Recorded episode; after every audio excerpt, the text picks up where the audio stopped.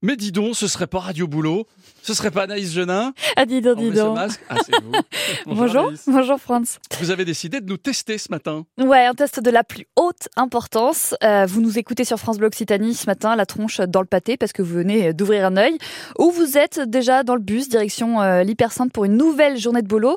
Vous n'êtes peut-être pas encore bien réveillé, pourtant, là, c'est le moment de tendre l'oreille. Même les deux. On vous, ré- on vous révèle ce matin les qualités du collègue idéal. Ah ah, alors vous dites que ça pourrait être méga gratifiant de vous reconnaître dans cette description.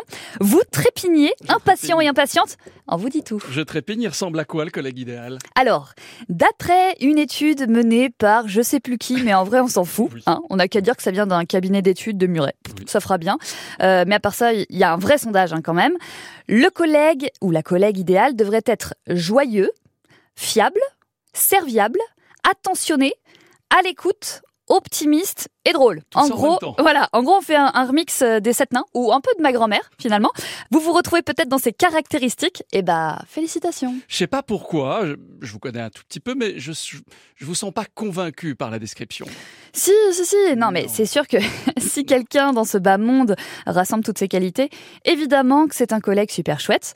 Mais vous savez, euh, pour moi, c'est un peu comme les beautés sur papier glacé. Voilà, les gens trop beaux dans les magazines, c'est lisse. C'est chiant en fait. hein. Pour moi, les collègues, c'est un peu une troisième famille, même une deuxième famille quand ils deviennent des bons copains. Et dans les familles, eh ben, on se dit tout. On est sans filtre. Alors mon ou ma collègue idéale, il doit être super humain, avec ses coups de cœur et puis ses coups de gueule, avec euh, des moments de folie et puis des moments de doute. Moi, j'aime les gens entiers, hein, de toute manière, et c'est super important au boulot de se dire qu'on n'est pas obligé d'enfiler un costume et de se déguiser en quelqu'un qu'on n'est pas. C'est usant en plus, franchement, c'est pénible à vivre. Alors je le dis tout le temps, on passe un tiers de notre vie au boulot, c'est pas pour se balader dans la peau de quelqu'un d'autre, à part si vous êtes acteur ou actrice, enfin bref. Euh, moi, je veux que mon collègue euh, ou ma collègue assume de regarder dans son mouchoir après avoir soufflé dedans en plein rhume hivernal. Eh ouais, nature peinture.